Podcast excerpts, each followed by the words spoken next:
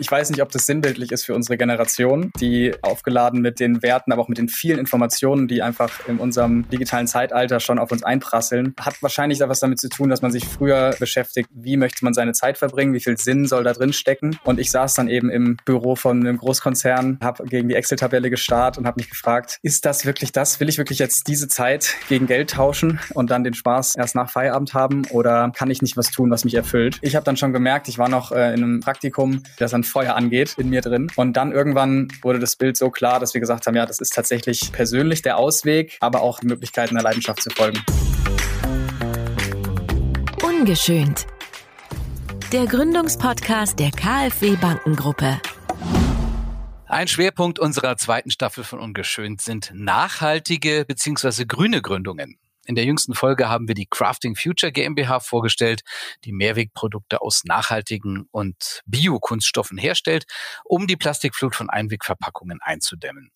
The New Company in Leipzig stellt unter anderem Bio-Schokoriegel her, die mit diesen plastikfreien Verpackungen umhüllt sind.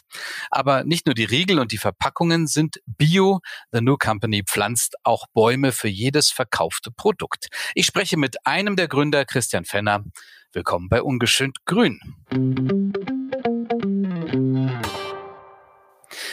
Ja, eigentlich sind es ja drei Gründer, Matthias Toley, Thomas Stoffels und Sie, Herr Fenner. Sie müssen jetzt Ihre Mitgründer würdig vertreten. Herzlich willkommen. Ja, vielen Dank. Ich freue mich, dass ich da sein darf. Ja, wer wünscht sich das nicht? Positiver Konsum, so nennen Sie das zumindest auf Ihrer Website. Was ist damit gemeint? Also seit wann ist Naschen gesund, reuelos und gut fürs Klima? Ja, das ist äh, eine gute Frage, weil es, glaube ich, lange Zeit auch gar nicht so im, im Kopf der Konsumenten, aber auch nicht im Kopf der Produzenten war, dass äh, Konsum doch einen ganz schönen Rattenschwanz hinter sich herträgt und leider auch oft viele negative Konsequenzen. Wenn man sich so eine Wertschöpfung anschaut, vom Anfang vom Kakaobauern bis irgendwann die Verpackung des Schokoriegels in Müll landet, da sind halt einige Schritte, wo wir gesagt haben, da können wir dran drehen und das Ganze ins Positive wenden. Und das beginnt bei einem fairen Kakaoanbau zum Beispiel, geht über ein Rezept, was natürlich und bio ist und ganz am Ende eben keine Plastikverschmutzung für unsere Umwelt. Und wenn man das alles zusammen addiert, dann finden wir das positiv und es hat auch durch den gepflanzten Baum, den Sie ja schon angesprochen haben, für uns sogar einen netto positiven Effekt auf unseren Planeten. Und ja, dafür kämpfen wir.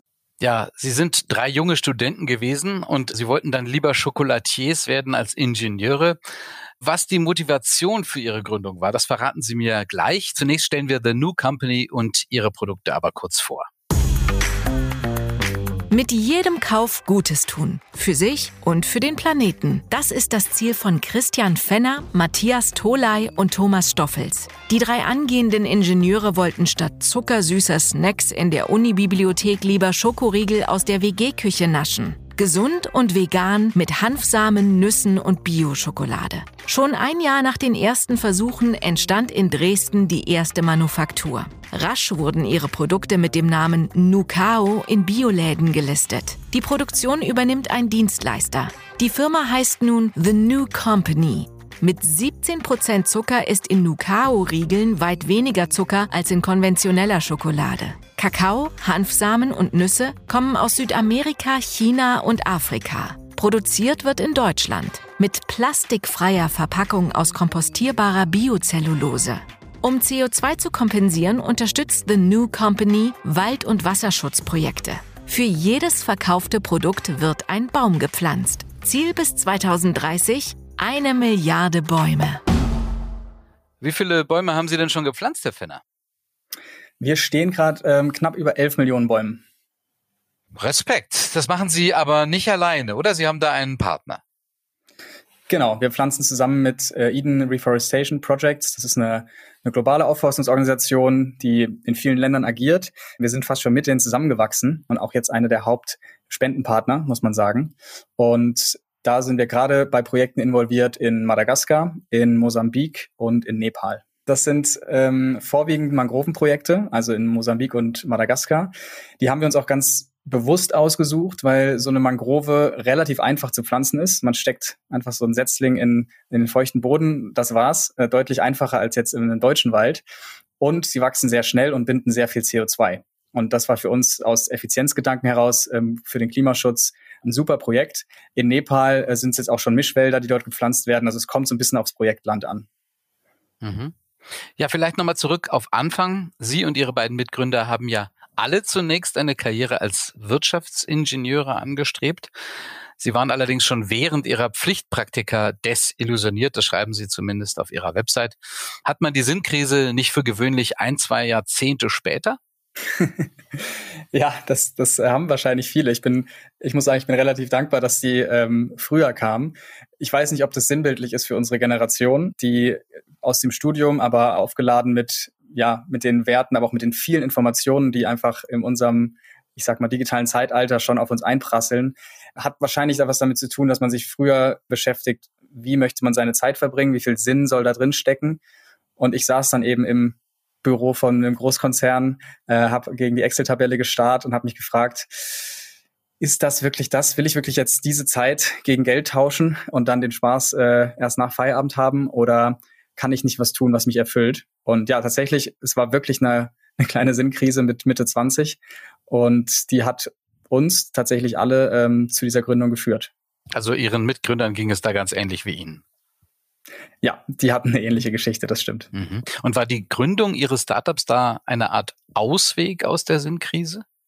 Absolut. Also es hat sich diese Möglichkeit eröffnet, die Geschäftsidee war da und ich habe dann schon gemerkt, ich war noch äh, in, einem, in einem Praktikum, das ein Feuer angeht in mir drin. Und ähm, wir haben dann den Businessplan geschrieben, da war das noch ein, ein kleines Projekt, was man macht. Das Gründungszentrum von der Uni Aachen hat uns unterstützt, hat uns ein bisschen gepusht, dass wir uns für Stipendien bewerben. Und dann irgendwann wurde das Bild so klar, dass wir gesagt haben, ja, das ist tatsächlich also auch persönlich der Ausweg, aber auch tatsächlich die Möglichkeit, einer Leidenschaft zu folgen. Ja, um diese Leidenschaft soll es jetzt auch gleich gehen. Eine Frage noch zuvor. Sie beteiligen sich ja auch an der Initiative Startups for Tomorrow. Eine Art, ich nenne das jetzt mal Nachhaltigkeitsverein für Startups. Was war dafür ausschlaggebend? Ja, wir haben das tatsächlich mit initiiert, also zusammen mit den Everdrop-Gründern, die machen nachhaltige Reinigungs- und Putzmittel. Wir haben telefoniert und gemerkt, es gibt so viele Ansätze, wo man sich austauschen kann, ähm, wo wir gemeinsam als natürlich erstmal junge Startups, aber auch im Bereich Nachhaltigkeit so ein bisschen die gleichen Kämpfe in verschiedenen Branchen kämpfen. Sei es jetzt der Vertrieb online, offline, sei es die Produktentwicklung, sei es der Organisationsaufbau. Und dann dachten wir uns, also einmal brauchen wir intern zwischen den Startups mehr Austausch und wir können extern so eine Art Lobby des Guten aufbauen und eine, eine, gemeinsame Stimme haben, die lauter ist, um so Themen wie Plastikverschmutzung, Klimawandel, unfaire Löhne und Co. noch lauter zu platzieren mit eben jetzt zehn Stimmen statt nur einer. Mhm. Warum jetzt Nukao? Warum Schokoriegel? Beziehungsweise später dann ja auch Proteinshakes, Proteinriegel und Brotaufstriche.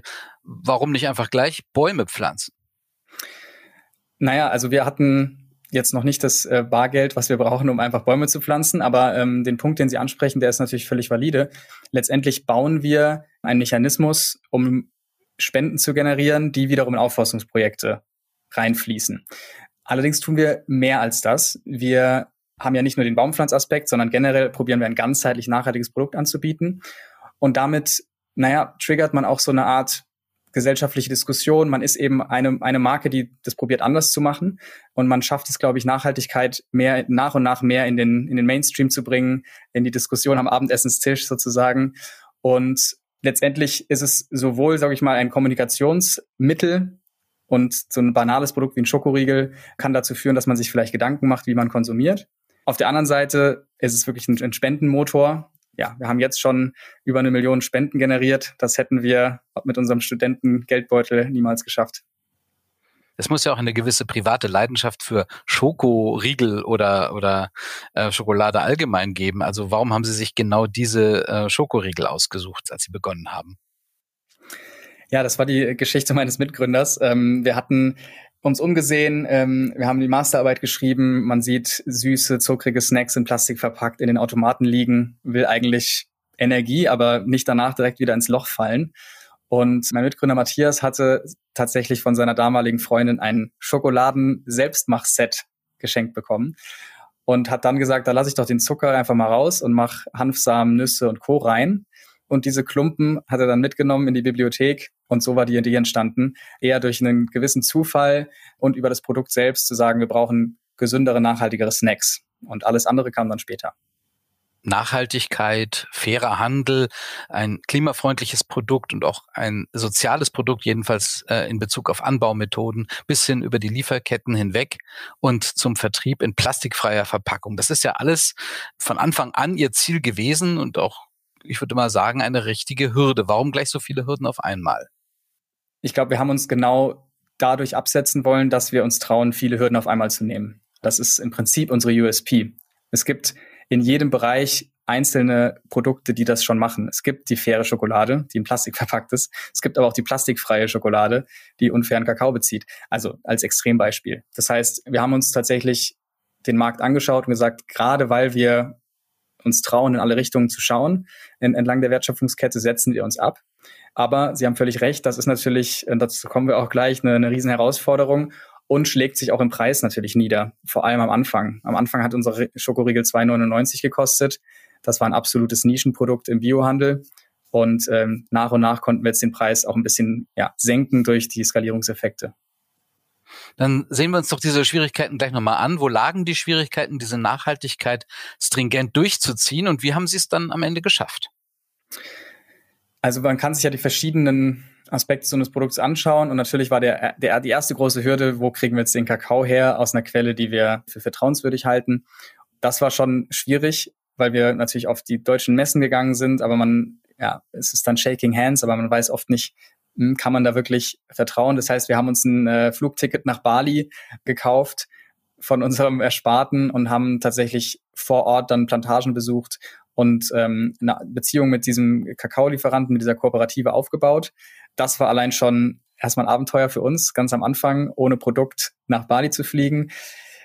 Dann das Thema Verpackung war ein, ein riesiges. Man muss sich vorstellen, Verpackungsmaschinen laufen mit Plastikverpackungen. Das tun sie seit Jahrzehnten und jetzt kommen wir und sagen, ja, das muss ja auch mit dieser neuen Folie, die sich auf dem Kompost zersetzt, ja auch funktionieren.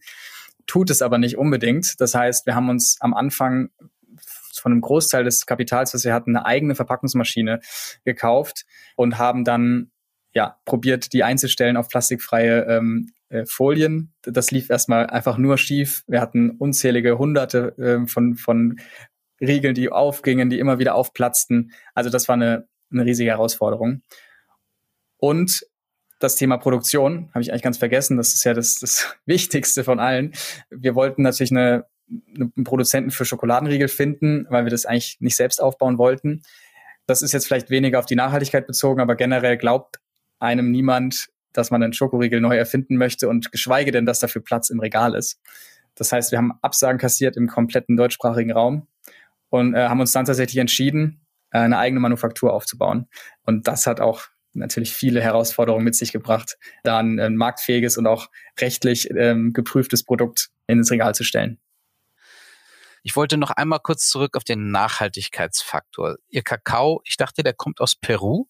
Das ist, das ist richtig. Am Anfang waren wir auf Bali, ähm, haben da unseren Kakao bezogen. Äh, das ist eine kleine Ironie der, der Geschichte. Ähm, durch starke Regenfälle über Jahre, El Nino, was eine klare Folge des Klimawandels ist, ist der Kakaoanbau in Bali so nicht mehr möglich. Ähm, das heißt, wir mussten Produzenten wechseln, weil die Liefersicherheit nicht mehr gegeben war und haben uns dann in Peru eine Kooperative gesucht, die konnten wir jetzt durch Corona noch nicht besuchen. Der erste Kakao in dem ersten Jahr kam aus Bali. Aber Kakao aus Peru, Nüsse aus Afrika, die Hanfsamen kommen aus China. Eigentlich kommt da ja ein ganz ordentlicher CO2-Abdruck zustande. Wie wollen Sie den reduzieren oder wie kompensieren Sie den? Das ist richtig. Also wir haben kein lokales Produkt. Ähm, im, Im Gegenteil.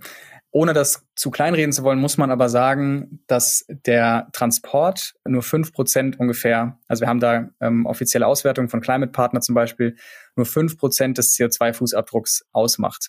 Was viel entscheidender ist, ist die Landwirtschaft. Das heißt, was, was für Ressourcen fließen in das Produkt, um letztendlich ja, den, die, die Frucht oder was auch immer es dann letztendlich wachsen zu lassen.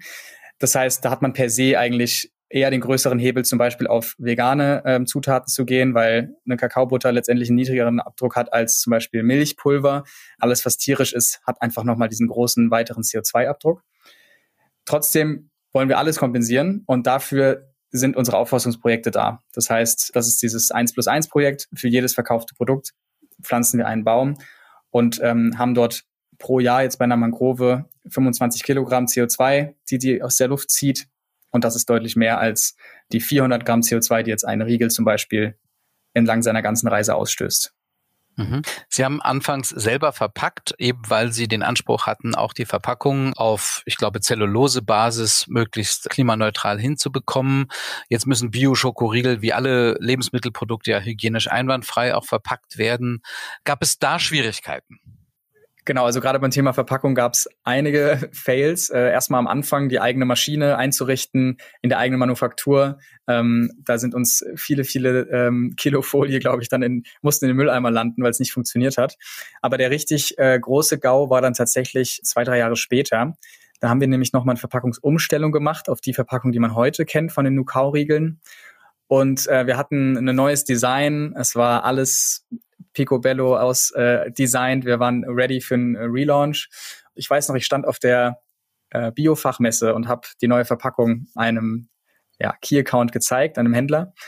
Und er nahm das in die Hand und drückte auf der einen Seite gegen die Naht, hat sich das angeschaut und auf einmal sprang diese Naht dieses Riegels auf auf der einen Seite.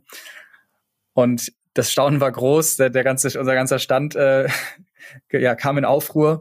Und ja, das, was tatsächlich passiert war, ist, dass wir 100.000 Riegel ähm, wurden nicht ausreichend gesiegelt. Das ist eine Folge davon, dass dieses Material eben so neu ist und es an den beiden Enden nicht genug zusammenschmilzt sozusagen. Und dann mussten tatsächlich von Hand alle wieder ausgepackt werden. Wir mussten das Material nochmal ändern und dann alle nochmal einpacken. Ja, Riesenkostenaufwand für uns. Es hat den Launch verschoben und zeigt dann nochmal, äh, dass es schon einen hohen Preis hat, ähm, auch in Sachen Nachhaltigkeit ja, zu probieren, innovativ zu sein und einen Schritt voraus zu sein. Gab es denn noch mehr produktionstechnische Fails und wie sind Sie damit gegenüber Handel und Endkunden umgegangen? Ja, ich glaube, das gehört zur, zum Tagesgeschäft fast schon. Ähm, mir fallen da gerade ja mindestens zwei Sachen ein. Also einmal haben wir letztes Jahr das erste Mal uns an das Thema Hohlfiguren äh, rangetraut, also heißt äh, Osterhasen und waren da ganz äh, euphorisch, haben ähm, eine, eine Formhersteller gefunden und haben unseren süßen Hasen ähm, ausgeschickt. Das war eine Limited Edition an unsere Online-Kunden und das wurde richtig gefeiert online. Und ja, zwei Tage später kamen die ersten Rückmeldungen. Der süße Hase ist komplett zerbrochen angekommen. Und das war in der Hinsicht ein großes Problem, weil es nicht an der Verpackung unbedingt lag, sondern der Hase selbst hatte zu dünne Schokowände und war so gebaut, dass er leicht bricht. Sowas weiß man einfach vorher oft nicht, vor allem wenn man sowas das erste Mal macht. Es war super ärgerlich. Wir haben dann, und das ist vielleicht auch der Umgang mit, den, mit, der, mit dieser Geschichte, super schnell und transparent allen geschrieben, die das bestellt haben, gefragt, ob er heile angekommen ist und wenn nicht, mit einer Entschädigung sozusagen einem Wertgutschein für unseren Online-Shop direkt das probiert wieder gut zu machen und vor allem ehrlich erklärt, was das passiert ist. Und wir haben dann natürlich für den Pinguin, der dann im Winter kam, die gleiche Figur, also eine ähnliche Figur, direkt natürlich alles angepasst, dickere Wände, andere Formen und das ist zum Glück jetzt in, in Weihnachten, in der Weihnachtszeit nicht mehr passiert. Aber ja, das ist so, so, so Beispiele, wo man, glaube ich, sehr direkt und transparent kommunizieren sollte. Ein anderer Fail, das ist vielleicht ähm, eher so produktseitig, nicht, nicht nur Produktion, war äh, unser Adventskalender. Wir haben den im Sommer bei 30 Grad konzipiert. Vielleicht waren wir auch deshalb ein bisschen, ja, nicht ganz bei der Sache, nicht ganz konzentriert. Wir haben das Pricing sehr hoch angesetzt haben die einzelnen Produkte aufsummiert, noch einen Aufschlag drauf gemacht und gedacht, das, das, das passt schon. Ja, unterschätze niemals deinen Kunden, äh, der denkt nämlich mit. Und äh, dann kam relativ schnell die Kritik, hey, wir haben hier mal zusammengerechnet, was da drin ist. Ähm, das ist ein Warenwert, der, der, der passt nicht ganz mit dem, mit dem Preis. Ich fühle mich ein bisschen veräppelt. Und dann haben wir uns hingesetzt und mussten uns in die Augen schauen und sagen, ja, also wir wollten hier niemanden ausnehmen, aber das war wirklich einfach naiv kalkuliert. Äh, riesen, riesen Fehler. Und dann habe ich mich hingesetzt und eine persönliche Mail geschrieben. Es waren zum Glück erst erst ein paar hundert raus und habe wirklich auch in meinem Namen eine Mail geschickt an alle, ähm, die schon einen hatten, gesagt, dass wir den Preis senken werden, dass sie ein, eine Gutschrift bekommen. Und was dann passiert ist, ist echt schön, muss ich sagen. Es kam eigentlich positive Antwort zurück. Es kam Verständnis und vor allem Dankbarkeit für die Ehrlichkeit, aber auch für die Wiedergutmachung und eine Her Hervorhebung dass die Menschen es oft nicht kennen, dass Unternehmen so transparent und ehrlich kommunizieren. Und somit haben wir es, glaube ich, noch ganz gut umgedreht. Und ja, haben dann letztendlich die restlichen billiger verkauft. Okay, also die Endkunden sind das eine. Das andere ist natürlich die große Konkurrenz aus der Lebensmittelindustrie. Wie konnten Sie denn angesichts dieser Konkurrenz im Einzelhandel Fuß fassen? Das kommt auf die auf den Kanal an. Also wir waren sind halt im Biohandel gestartet. Ich glaube, da ähm, sind und ist unser wertegetriebenes Wirtschaften auf sehr fruchtbaren Boden gefallen und ja, da wurden wir auch relativ schnell Stück für Stück in, als als Test sozusagen eingelistet. Aber die Herausforderung ähm, ist auch jetzt noch da, absolut im, im Lebensmitteleinzelhandel. Da wird man schon ein bisschen kritisch beäugt als, als neuer kleiner Player. Erstens ist natürlich kein Platz im Schokoregal. Zweitens ist es, ja, denken Sie, das ist nicht der nächste Riegel, ja.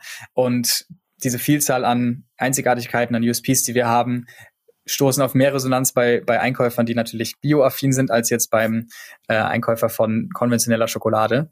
Und deswegen kämpfen wir da. Und was auch sehr schwer ist, ist tatsächlich, ich glaube in Deutschland sehr speziell, ähm, dieser dezentrale deutsche Handel. Man muss sich wirklich durchkämpfen von Laden zu Laden, von Region zu Region.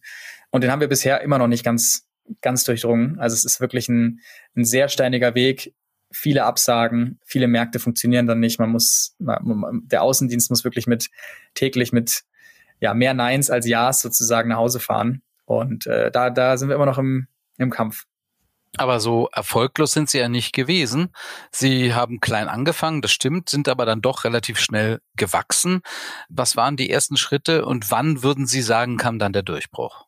Wir sind gut gestartet, indem wir, indem wir uns erstmal einen Vertriebsweg ausgesucht haben, den Biohandel. Der Durchbruch war tatsächlich in der Drogerie breit gelistet zu werden, weil das einem unseren Kunden eröffnet, der bioaffin ist sozusagen und ja, trotzdem aber einkauft wie ein konventioneller Kunde. Das heißt, es gibt halt überall die DM Rossmanns und wie sie heißen, äh, an jeder Ecke. Und als wir da dann lagen, das war für uns ein, ein riesiger Durchbruch und wir haben das begleitet mit einer ähm, lauten Kampagne, die tatsächlich auch vielen Großkonzernen so ein bisschen gepiekst haben und auch auf Missstände, die wir schon besprochen haben, hingewiesen haben dass, dass wir so nicht weiterwirtschaften können. Und ja, wir sind dann halt das kleine Beispiel am Schokoriegel, aber wir stehen ja für eine ganz neue wertegetriebene Wirtschaft. Und das haben wir zum Ausdruck gebracht.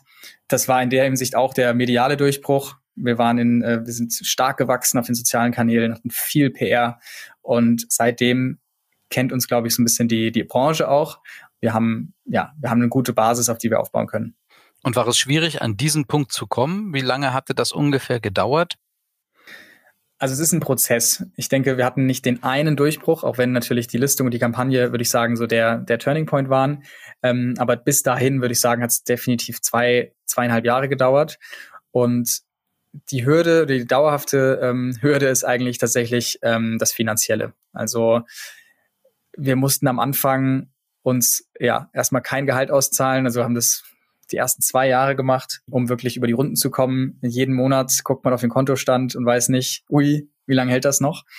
Wir wollten aber auch am Anfang noch keine Investoren, wollten das selbst machen, Bootstrappen nennt sich das ja, um erstmal unabhängig zu bleiben und auch für uns erstmal den Weg zu finden. Also wir sind da schon agil losgestartet ähm, und man sieht ja, wenn man sich das Produkt heute anschaut, ist ein ganz anderes. Und das wollten wir uns irgendwie bewahren, diese Freiheit, die unternehmerische Freiheit. Dann haben wir das Exist-Stipendium bekommen. Das hat uns ein knappes Jahr so ein bisschen über die Runden geholfen.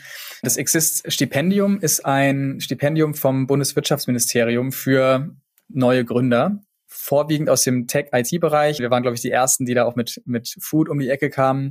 Das gibt einem Gründer ein Jahr lang sozusagen als Stipendiat ein monatliches äh, Gehalt und es gibt gewisse Coachings und zusätzlich noch eine Investitionssumme von ungefähr 30.000 Euro, die man zusätzlich investieren kann. Das heißt, man kann als Gründer erstmal atmen, gerade wenn man vielleicht aus dem Job kommt und hat noch vielleicht eine Familie oder, oder sich selbst zu ernähren, dann hat man erstmal eine, eine Grundlage und kann dann in einem Jahr das Geschäftsmodell aufbauen und dann auch erst gründen. Also das haben wir praktisch vor der offiziellen Gründung dann gemacht. Dann haben wir uns mit natürlich Bankkrediten über Wasser gehalten. Wir hatten auch ein KfW-Darlehen ähm, sehr, sehr ähm, günstig erhalten, was uns wirklich geholfen hat. Und das war im Prinzip die, die schwierigste Phase, da über Wasser zu halten. Zwei Crowdfunding-Kampagnen haben wir auch noch gemacht und uns bis zur ersten Investitionsrunde durchzuschlagen. Das hat viele Nerven und schlaflose Nächte gekostet. War es schwierig, an diese Stipendien und Förderungen zu kommen oder ging das einigermaßen glatt? wie die Natur dieser Show ja auch schon äh, zeigt, ist es äh, war schwierig. Wir hatten beim Stipendium zum Beispiel erstmal eine Absage. Drei drei Gründer mit Wirtschaftsingenieurs-Background wollen einen Schokoriegel machen. Das hat nicht so gezogen. Das heißt, ich musste raus aus der äh, Gruppe. Ich war der Einzige mit einem Bachelor. Und wir haben uns dann einen Lebensmittelchemiker ins Boot geholt, den wir sowieso brauchten für ähm, den Aufbau der eigenen Manufaktur. Und ähm, so hat es dann funktioniert. Das heißt, das war unser erstes Teammitglied dann auch für die ersten Jahre. Und er kam tatsächlich ja, durch das Stipendium relativ früh zu uns. Das hat insgesamt Monate gedauert, ähm, diesen, ich glaube, 50-seitigen Businessplan immer wieder anzupassen und zu schreiben. Dann Crowdfunding-Kampagnen sind mit unfassbarem Aufwand verknüpft, das wirklich gut zu machen. Also wir hatten zwei auf, auf Start Next, die uns ein bisschen Kapital gebracht haben. Und bei uns war ein Gründer, muss man schon sagen, der Thomas, fast nonstop damit beschäftigt, das äh, Kapital ranzuholen. Also das ist schon nicht zu unterschätzen. Also wenn man das Geld nicht einfach von Investor äh, zugeschüttet wird, da hat man auch viel Zeit zu investieren ähm, in die Beschaffung. Warum haben Sie so spät erst Investoren an Bord geholt? Mussten diese Ihre Wertvorstellungen von nachhaltig, klimafreundlich und sozial teilen? Absolut. Also man, man muss auch dazu sagen, wir sind drei Gründer von der Uni, wir haben Wirtschaftsingenieurwesen studiert, sind jetzt nicht die absoluten Profis in Gründungen wir waren wirklich grüner in Ohren am Anfang. Also wir hätten auch gar nicht gewusst, wie man überhaupt Investoren anspricht, überzeugt, äh, geschweige denn, wie so dieses ganze Venture Capital Spiel überhaupt funktioniert. Das muss man auch sagen. Vielleicht hätten wir das jetzt mit dem Wissen jetzt auch anders gemacht. Aber man, man geht seinen Weg und da waren Investoren erstmal wirklich tabu. Also komplett unabhängig bleiben, finde ich auch immer noch einen guten Wert tatsächlich. Und auch durch die Nachhaltigkeit wirklich seine eigenen Werte durchziehen, ohne dass da jemand die ganze Zeit nur auf die wirtschaftlichen Zahlen schaut. Und tatsächlich haben wir dann irgendwann gemerkt, okay, wir haben hier einen Proof of Concept, wir sind am Markt gewissen Maße etabliert. Jetzt haben wir eigentlich einen Hebel in der Hand, auch für die Nachhaltigkeit, den wir umlegen können. Bedeutet natürlich Wachstum, bedeutet noch mehr Distribution, mehr Produkte. Also wir hätten einfach stagnieren müssen, um das finanziell auch vom Working Capital zu halten. Und dann sind wir in der klassischen Situation. Also entweder man wächst deutlich langsamer und konsolidiert ein bisschen oder man sagt, man holt externes Kapital rein. Und das war dann der andere Gründer, Matthias, der, der bei uns äh, das, das Fundraising an sich gezogen hat. Und auch da vielleicht interessant, also bestimmt ein halbes Jahr hat, hat Matthias nichts anderes gemacht. Er war raus aus dem operativen Geschäft. Das sind krasse Kosten, wenn man sich überlegt, ein Gründer arbeitet eigentlich nicht am, am Geschäft selbst hat sich das Netzwerk an Investoren aufgebaut und dann natürlich geguckt, wo ist so die Wertevorstellungen, haben die eine ausreichende Schnittmenge, wer möchte in uns investieren, weil er an die Mission, an die Idee glaubt und nicht nur, natürlich muss das auch kommen, aber nicht nur an den wirtschaftlichen Output. Und da sind wir jetzt echt super happy mit, mit denen, die wir gefunden haben, aber das hat das Ganze natürlich herausgezögert, keine Frage. Und was planen Sie jetzt mit diesen Investorengeldern? Weiteres Wachstum oder vielleicht die Erschließung von internationalen Märkten? Also wir haben immer noch unseren klaren Fokus auf dem deutschen Markt. Ähm, da ist noch, wie ich auch angedeutet habe, im, im, deutschen Handel noch Platz für uns, würde ich sagen. Er ist aber auch nicht nur Platz für die Riegel, sondern wir möchten auch andere Sortimente ja ausprobieren und, und da voranschreiten. Wir gehen auch in andere Schokoladenformate.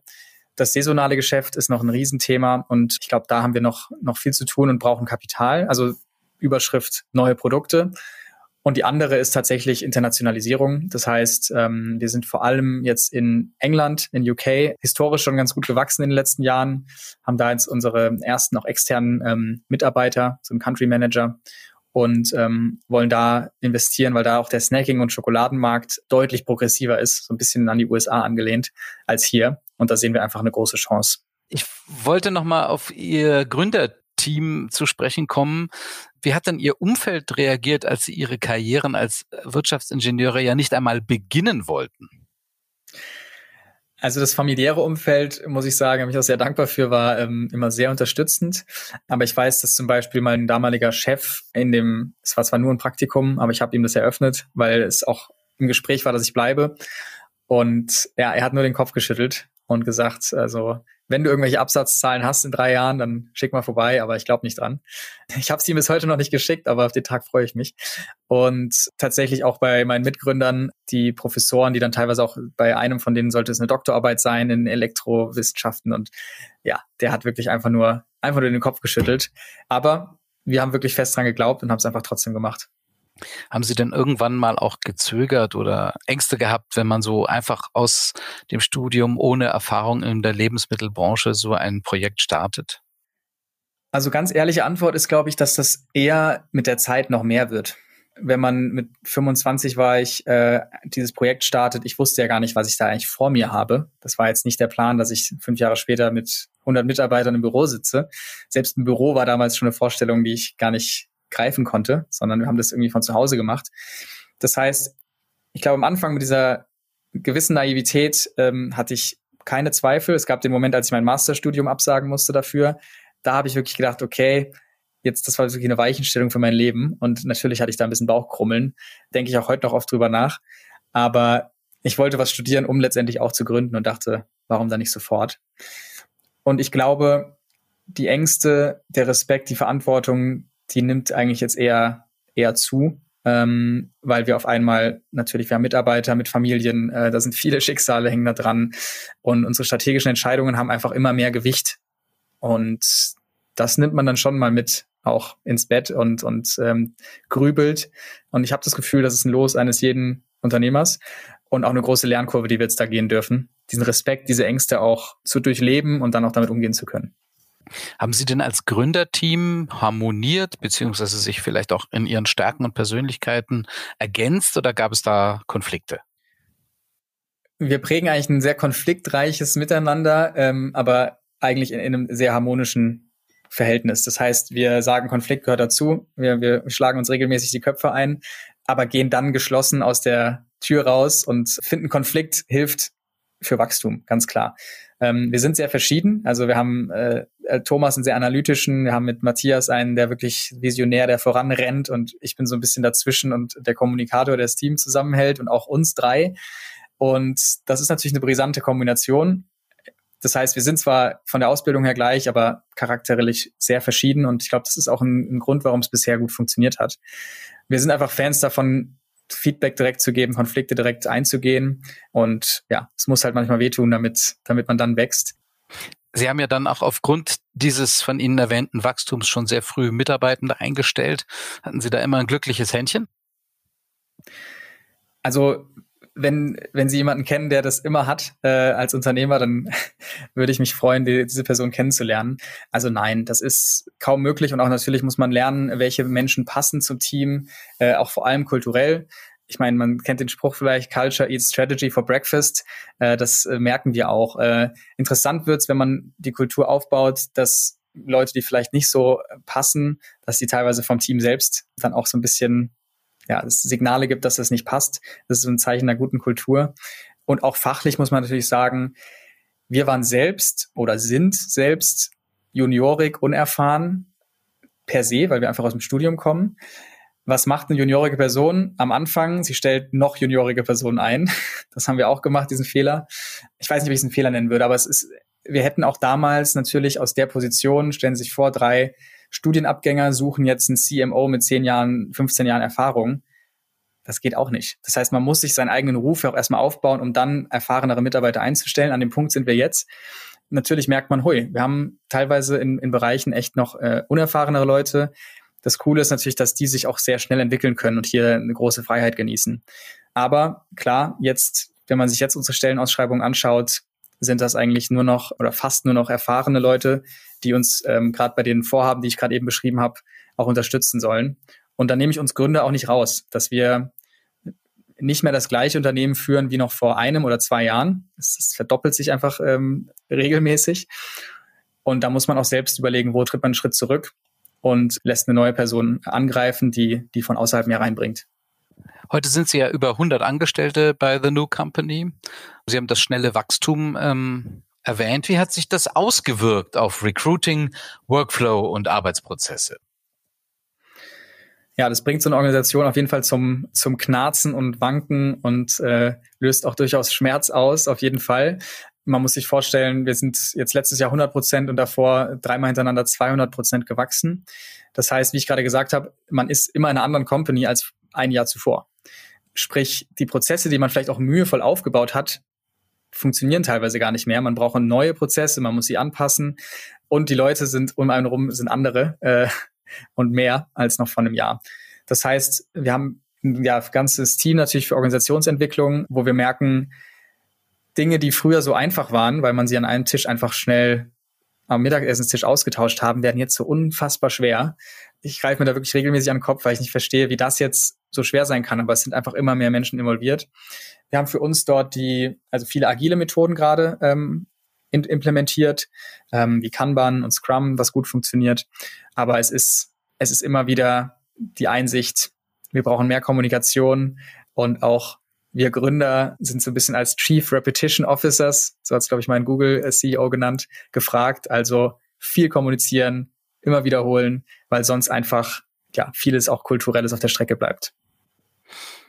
Ja, vielen Dank. Trotz Ihrer äh, jungen Unternehmerjahre haben Sie ja vielleicht so etwas wie ein Business-Mantra, das Sie anleitet oder in schwierigen Situationen Hilfestellung bietet. Wir fragen dieses Mantra immer ab in unserer Rubrik Mantra Mantra. Mantra Mantra. Warum war Gründen für Sie der beste Weg in die berufliche Zukunft? Hm, weil ich nicht mehr Zeit gegen Geld tauschen möchte, sondern aktiv selbst Sinn stiften kann. Welche Eigenschaften sollten Gründerinnen und Gründer mitbringen, wenn sie alleine oder eben mit anderen gründen wollen? Auf jeden Fall Optimismus, ein starkes Durchhaltevermögen und auch eine Leidensbereitschaft. Welches Vorbild hatten Sie bei der Gründung Ihres Startups vor Augen? Den DM-Gründer Götz Werner, ähm, auch mit seinem Buch, äh, hat uns sehr inspiriert. Was ist der beste Umgang mit Fehlern oder Niederlagen? Transparent und schnell kommunizieren an die, die es betrifft und dann auf jeden Fall Ruhe bewahren. Ganz am Ende unserer Podcast-Folge lassen wir unsere Gäste immer noch Sätze vervollständigen, wie bei der Autovervollständigung. Ich fange den Satz an und Sie antworten schnell und ohne nachzudenken und beenden diesen Satz. Der Lieblingsschokoriegel meiner Kindheit war Kinder Bueno.